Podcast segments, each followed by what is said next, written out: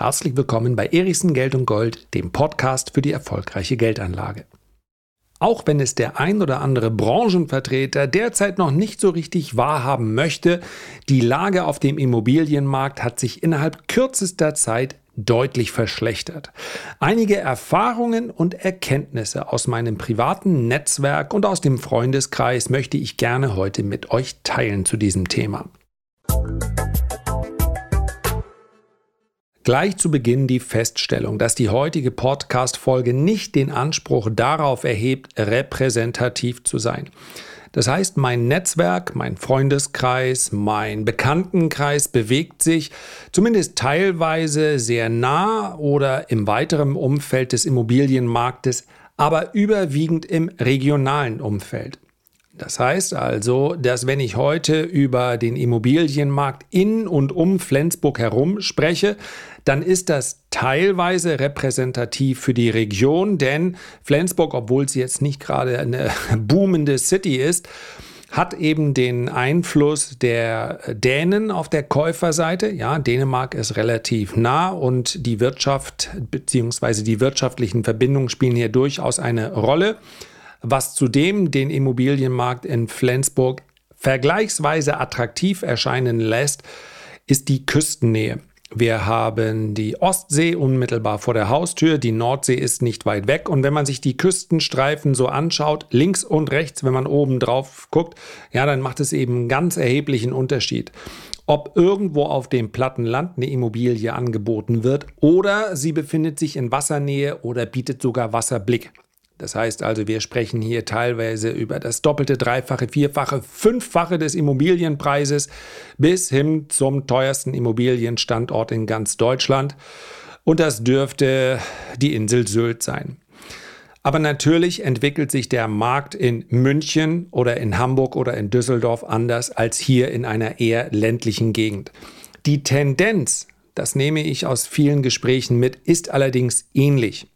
Man kann davon ausgehen, dass die Schwankungen im ländlichen Bereich, je nachdem, ob man im Gewerbebereich guckt oder im privaten Wohnbereich, etwas größer oder kleiner sind. Ich möchte mich aber heute überwiegend auf Wohnimmobilien beschränken, denn Gewerbeimmobilien ist noch eine ganz andere Geschichte. In einigen, an einigen Standorten immer noch sehr attraktiv, aber wenn wir zum Beispiel die klassischen Innenstadtlagen nehmen, ja, es traut sich ja schon kaum eine Zeitung noch darüber zu sprechen, es ist aber ganz sicherlich nicht ein lokales Phänomen, dass mehr und mehr Ketten aufgeben. Wir haben ganze Passagen. Ich sagte es schon, warum haben wir das überhaupt? Weil wir, naja, auf die gleiche Anzahl an Flensburgern, die so einkaufen geht, wir sind knapp unter 100.000, kommt dann auch noch mal mindestens die gleiche Anzahl von denen, die sehr regelmäßig kommt. Und dann lohnt es sich eben auch, die eine oder andere Passage zu bauen. Und gerade wenn wir über Innenstadtpassagen sprechen, also man muss parken und dann auch noch irgendwo hingehen, dann ist das, ja, das sind, ich will nicht sagen, es sind Geisterstädte, über die wir hier sprechen, aber es ziehen deutlich mehr aus als einziehen. Ja, das ist schon ein, ein befremdlich hoher äh, Leerstand.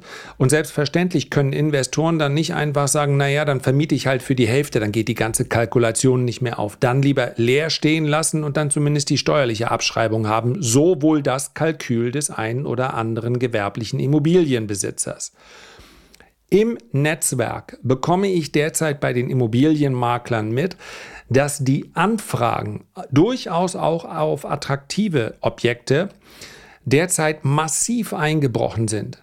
Es sind also noch etwa 10 bis 30 Prozent der Anfragen wie noch vor wenigen Monaten. Ja, wir lassen mal den Corona-Crash außen vor. Da hat sich natürlich sehr wenig getan. Aber wer hätte, das muss man auch dazu sagen, im Corona-Crash nicht gedacht, dass der Immobilienmarkt massiv leiden würde. Zu dem Zeitpunkt konnte man natürlich noch nicht wissen, dass es da sowohl Regierungen als auch Notenbanken geben würden, die einfach Geld in Hülle und Fülle zur Verfügung stellen. Und wenn man natürlich Geld nahezu zum Nulltarif bekommt und dann noch das Gefühl hat, man muss sein Geld irgendwie schützen, denn die Inflation auf Ansage kam ja diesmal mal so, wie es viele erwartet haben, naja, dann beflügelt das natürlich auch den Immobilienmarkt. Das war allerdings ein sehr kurzer Effekt. Von da an ging es abwärts.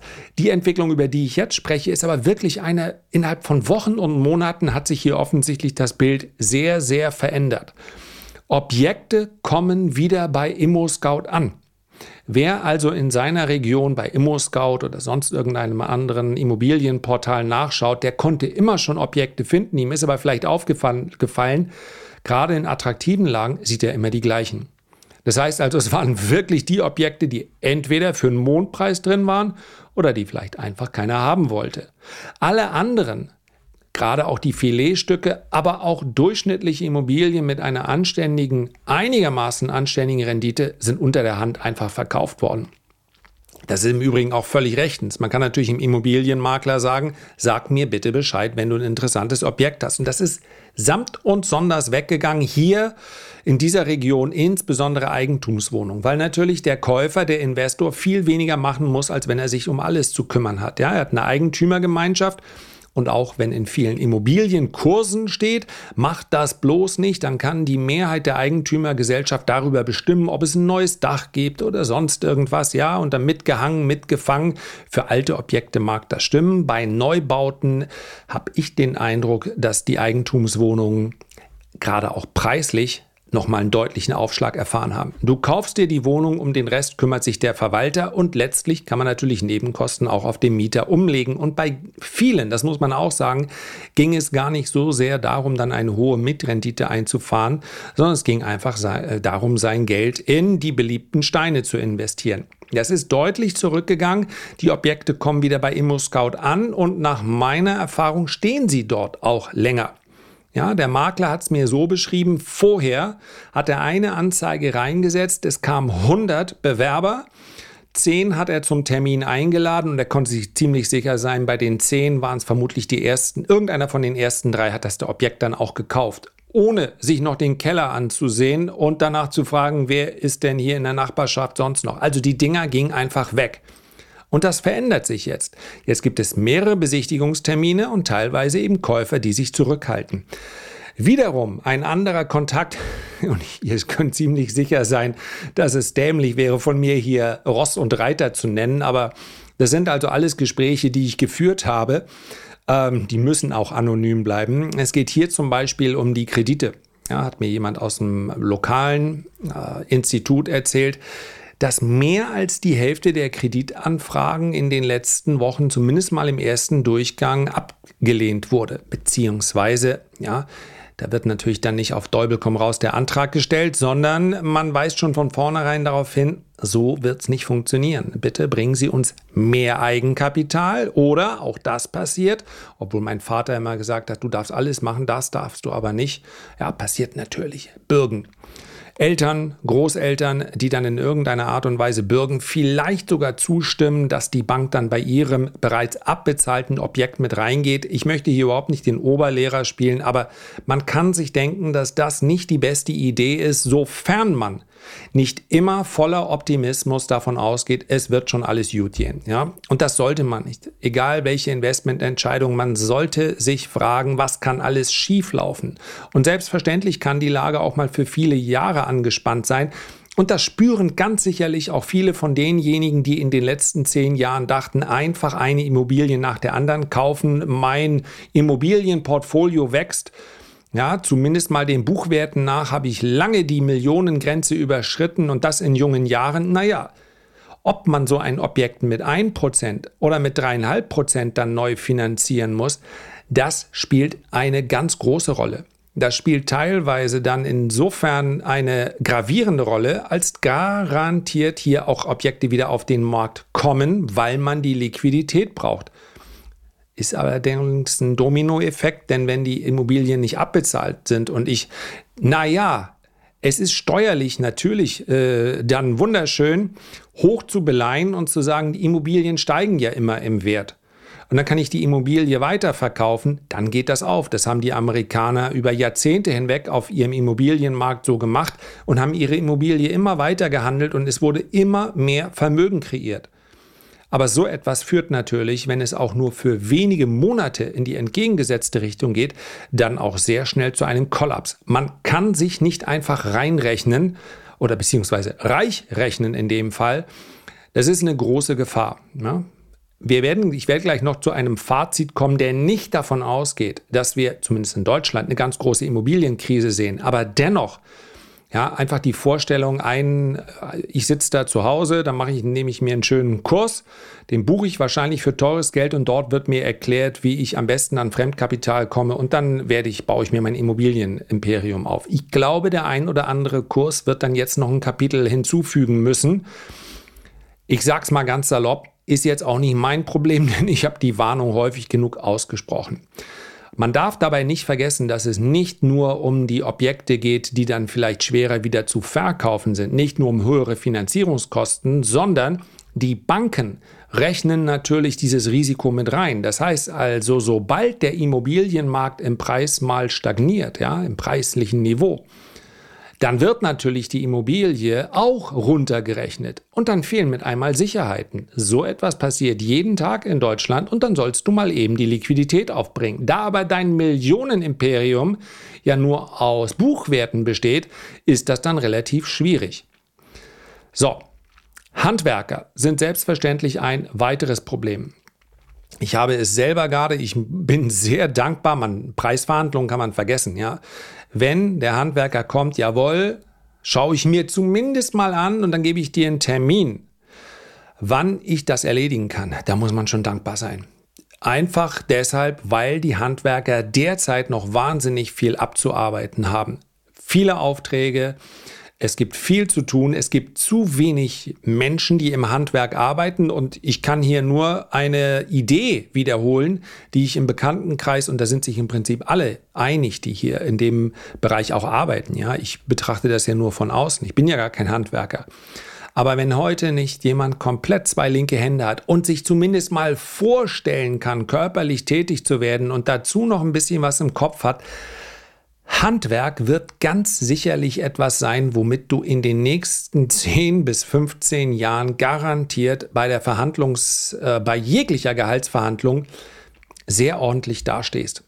Das heißt, wenn du Lust hast, ein bisschen zu arbeiten, körperlich zu arbeiten auch, gerade vielleicht auch in der Lehre, es soll dir auch Spaß machen, dann ergreife einen Handwerksberuf. Ich bin mir sicher, wir werden deutlich mehr Handwerker als Banker in den nächsten zehn Jahren brauchen.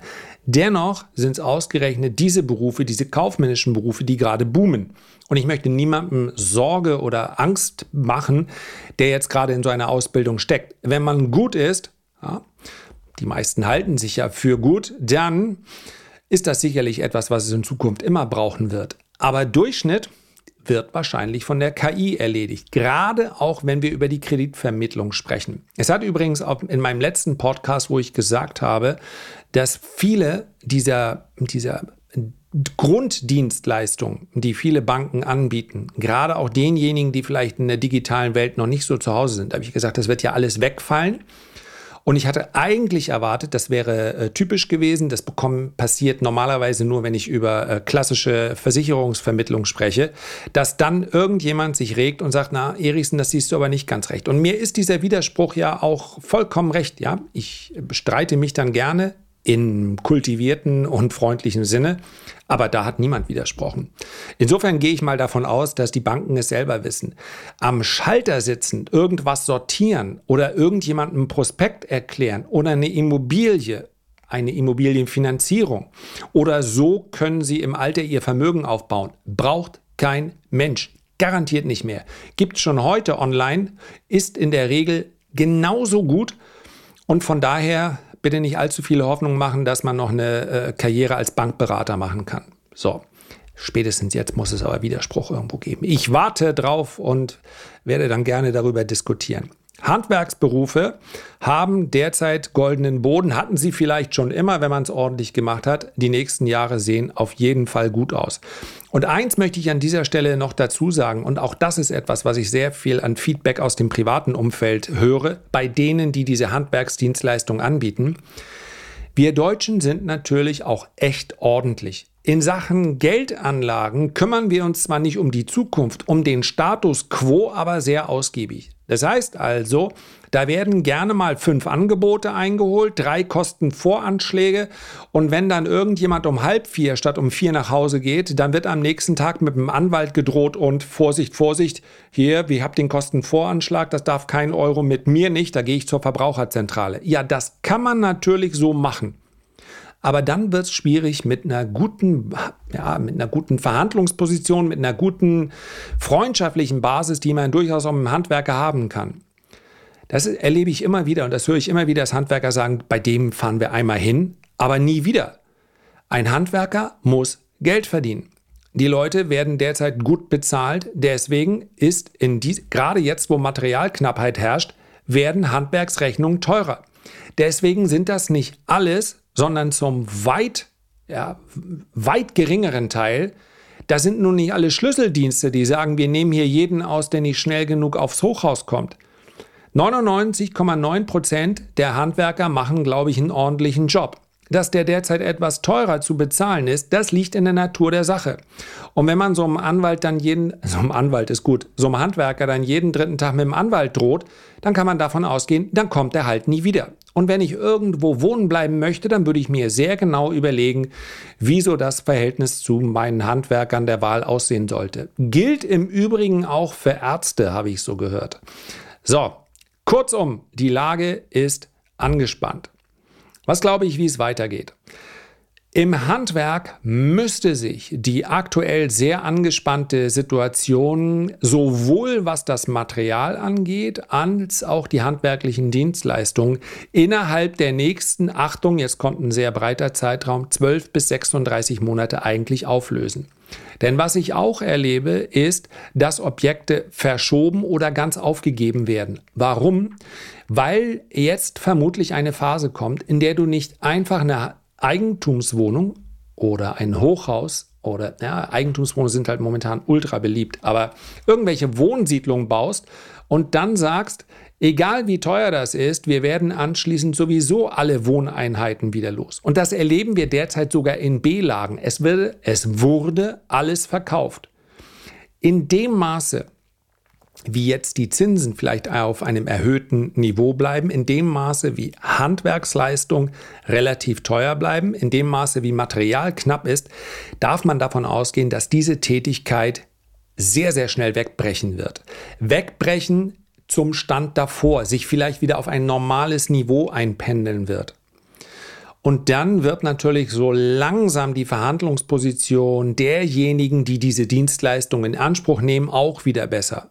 Oder etwas neutraler ausgedrückt, die Lage, äh, was die Handwerksleistung angeht, sollte sich entspannen.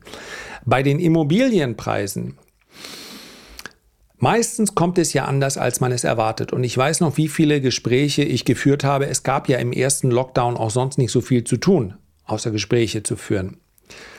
Und dort haben sehr, sehr viele die Befürchtung geäußert, dass sich diese Ereignisse, die für uns ja alle neu waren, ja, kompletten Stillstand kannte niemand. Dass sich das massiv auf den Immobilienmarkt auswirken würde. Das kam nicht so. Nehmen wir mal Gewerbeimmobilien, gerade im Einzelhandel, äh, raus. Ja? Da kommen auf jede Neueröffnung immer noch fünf, die den Laden wieder dicht machen. Aber ansonsten muss man sagen, eher das Gegenteil hat stattgefunden. Ich habe es eben schon angedeutet, billiges Geld hat immer, führt immer zum gleichen äh, Effekt, egal wie dramatisch die Lage aussehen muss. Es ist ja relativ leicht zu rechnen. Und gerade bei Wohnimmobilien, so in dem Moment, wo da mal klar ist, dass die Menschheit doch nicht ausstirbt, in dem Moment schlägt sich das dann auf den Markt durch. Das heißt, wir sprechen jetzt über ein, vielleicht wieder über eine, über ein Umfeld, in dem ganz viele Leute denken, es kann eigentlich nur so kommen. Das heißt also, die Zinsen werden steigen, äh, die Erstellungskosten sind ebenfalls relativ hoch, also sollte der Immobilienmarkt preislich korrigieren. Tatsächlich könnte ich mir das vorstellen, dass wir aber nur eine kurze, recht heftige Korrektur sehen. Denn die grundsätzliche Ausrichtung vieler Anleger bleibt natürlich sehr defensiv. Und bei defensiven, ich spreche gerade auch über den, den äh, deutschen Immobilienmarkt, bei defensiven und konservativen Anlegern werden Immobilien, selbst wenn das Geld etwas teurer wird, werden immer eine große Rolle spielen. Mein eigentliches Szenario, wie ich mir das jetzt vorstelle für die nächsten Monate, sieht also zu, vor, dass in diesen Winter hinein, vielleicht auch noch in das Jahr 2023, die Preise auf dem Immobilienmarkt sinken. dass das aber nicht der Auftakt ist zu einer mehrjährigen oder vieljährigen ähm, Periode, in der die Immobilienpreise dann immer weiter sinken, in der Immobilien immer unattraktiver werden, sondern dass diese kurze, heftige Korrektur dann wieder gekauft wird. Der große Unsicherheitsfaktor ist die Politik. Denn wir leben es schon jetzt. Lassen wir mal das Thema Grundsteuern heute außen vor. Äh, ich habe mich noch nicht rangemacht. Den Spaß wollte ich mir noch nicht gönnen. Ich dachte, irgendwann hast du bestimmt mal einen Tag, wo du schon mit Kopfschmerzen aufwachst und denkst, ist mir doch sowieso alles egal, was für ein gebrauchter Tag. Komm, lass gleich morgen werden. Und an dem Tag kümmere ich mich dann um diesen schlecht vorbereiteten Grundsteuerkram oder werde vielleicht nach einer Stunde entnervt aufgeben und sagen, bitte lieber Steuerberater, mach du das, stell mir dafür hohe Rechnung. Mich kostet das wertvolle Lebenszeit. Ich ertrage es einfach nicht. Wahrscheinlich wird es so kommen. Aber grundsätzlich mal sind natürlich Immobilienbesitzer, weil sie reichlich immobil sind, also nicht wegkommen, in Zeiten, wo man Geld einsammeln muss. Ich will nicht sagen beliebte Opfer, denn tatsächlich geht es Immobilienbesitzern in Deutschland ja so schlecht nicht. Ja, das geht in anderen Ländern. Ähm, es gibt durchaus einige, wo das Umfeld sehr viel schlechter ist. Es gibt auch einige, wo das Umfeld besser ist. Aber wenn es hart auf hart kommt, dann sind Immobilienbesitzer diejenigen, bei denen man natürlich schon, wenn man das Schräubchen ein klein bisschen enger dreht, relativ viel einsammeln kann. Weil der Immobilienbesitz in Deutschland zwar gesehen auf die Bevölkerung, ich weiß, andere Nationen in Europa haben mehr Immobilienbesitz, aber einige recht große Adressen haben doch ziemlich viele Immobilien. Und wir kommen jetzt, das ist Thema für einen weiteren Podcast, meines Erachtens in eine Phase, in der der Staat wieder mehr Einfluss nehmen wird auf das wirtschaftliche Leben. Das heißt also, der, der Peak des Neoliberalismus, um es mal so zu sagen, ja, ich habe es am Video, im Video am Montag auf dem Erichsen-Kanal besprochen. Der Peak des Neoliberalismus ist vorbei. Das Volk möchte, dass der Staat eingreift und gerechter verteilt. Warum mache ich jetzt eine lange Gedankenpause? Weil natürlich ganz, ganz viele Menschen wahrscheinlich gemeinsam mit mir denken, Dabei hat er sich in der Vergangenheit eigentlich nicht so gut angestellt. Wie soll das denn aussehen? Das klammern wir jetzt mal außen vor, denn ja, das klammern wir aus, weil das Thema heute ja Immobilien sind. Steuern können natürlich Immobilien unattraktiver werden lassen. Aber letztlich dürfen wir auch nicht vergessen, für wen die Politik ihre Politik denn macht. Für wen stellen sie die politischen Programme auf? Und das werden sie für die machen, die die meisten Wählerstimmen mit sich bringen. Und das sind eben die Babyboomer und die Generation X, also meine Generation. Und wir stellen nicht nur die größte Gruppe dar, wir sind auch die Immobilienbesitzer. Das heißt also, wenn die Politik jetzt innerhalb kürzester Zeit uns das Leben sehr, sehr schwer machen würde, dann wäre es für eine Opposition, die diesen, äh, diese Steilvorlage natürlich sofort nutzen würde, ein leichtes, den nächsten Wahlkampf zu führen mit der Agenda, wir schützen euch Immobilienbesitzer. Was dann im Nachhinein passiert, mal ganz ehrlich, das hat doch mit dem, was man im Wahlkampf versprochen hat, sowieso nichts zu tun, weil es am Ende des Tages Sachzwänge sind. Das Wort müsste man aus der Politik streichen, dann gäbe es ein heilloses Chaos. Es sind also die Sachzwänge. Es gibt andere Ereignisse, die dazu führen, dass man leider alles, was man im Wahlkampf mal versprochen hat, erstmal verschieben muss. Kümmern wir uns drum. Später. Babyboomer und Generation X, die besitzen die Immobilien, für die wird die Politik gemacht. Und denen wird man auch nicht zu viele Knüppel zwischen die Beine schmerzen. Betrachten wir den Immobilienmarkt wie die Börse, dann würde ich sagen, vielleicht mal sofern man sich das mit seiner finanziellen Ausstattung leisten kann, mit einem tieferen oder gar deutlich tieferen Limit auf die Lauer legen. Ich habe da so ein paar Objekte, ja, sind alle ziemlich baugleich. Es ist nicht ein Objekt, wenn das jetzt schon seit Jahren auf dem Markt wäre, wäre wiederum kein so gutes Zeichen. Es sind aber ziemlich baugleiche Projekte, alle in Hafennähe, Eigentumswohnungen haben eine ähnliche Ausstattung, haben einen ähnlichen Blick, sind sehr attraktiv, wenn man da morgens aufwacht, äh, aufwacht und sich den Yachthafen anschaut. Das ist schon wirklich nett. Man kann unten rausgehen ins Café. Also eine sehr nette Wohngegend hier. Ja? Und diese Immobilien, diese Objekte sind letztlich in den vergangenen Jahren, deswegen habe ich es immer mal wieder beobachtet, weil ich immer mal wieder feststellen musste, du hast den richtigen Kaufzeitpunkt verpasst, habe ich es beobachtet. Und die Dinger wurden einfach immer nur teurer. Und jetzt zum ersten Mal überhaupt, seit der Erstellung, ist es eben nicht teurer geworden, sondern rund 10% günstiger. Und das ist letztlich das Ende eines scheinbar fortwährenden Trends. Ein vorübergehendes Ende.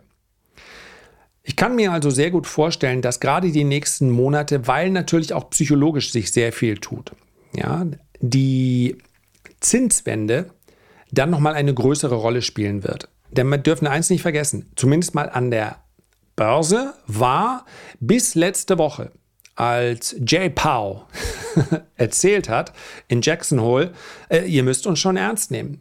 Wir wollen die Inflation runterbringen. Und wenn das bedeutet, dass wir die Zinsen schneller und länger erhöhen müssen, dann werden wir das machen.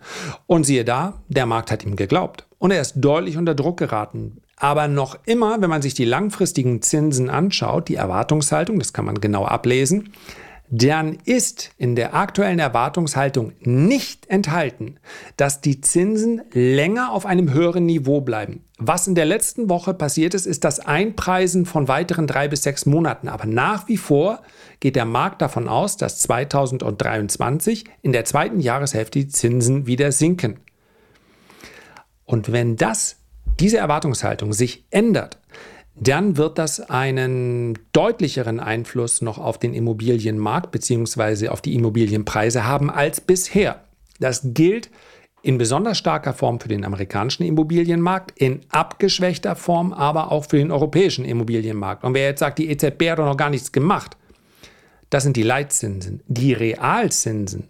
Und dazu gehören natürlich auch die Immobilienzinsen, die Hypothekenzinsen ja, die sind ja schon lange deutlich gestiegen. Ich kann leider nicht zur Bank hingehen und sagen, ja, für 0,75 Prozent, mehr will doch die EZB auch nicht haben. Die werden sagen, ja, das interessiert uns nicht, aber die, ja, die tatsächlichen Zinssätze, die du jetzt bezahlen musst, sind deutlich höher.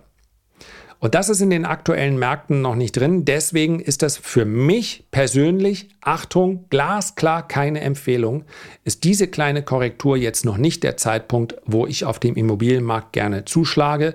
Ich werde also weiterhin die Wohnung mit Wasserblick am Hafen im Auge behalten.